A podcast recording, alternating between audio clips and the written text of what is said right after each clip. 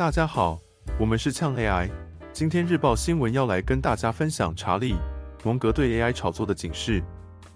在科技发展的浪潮中，AI 的影响力日益扩大，但商业与投资界的大佬查理·蒙格近期却对 AI 的炒作表达了质疑。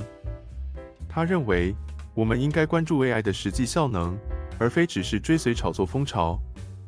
Gardner 的炒作周期模型显示，技术发展会经历从高期待到稳定成熟的阶段，而 AI 似乎正处于期待过高的顶峰。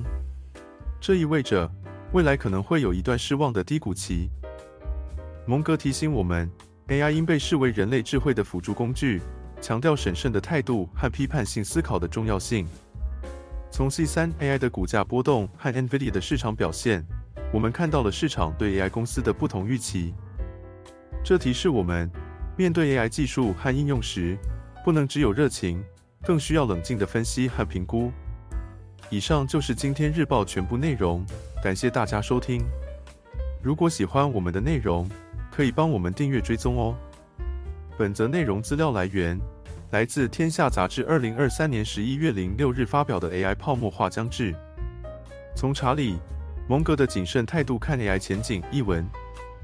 也欢迎大家留言跟我们分享 AI 新闻，我们会在制作成日报与大家分享。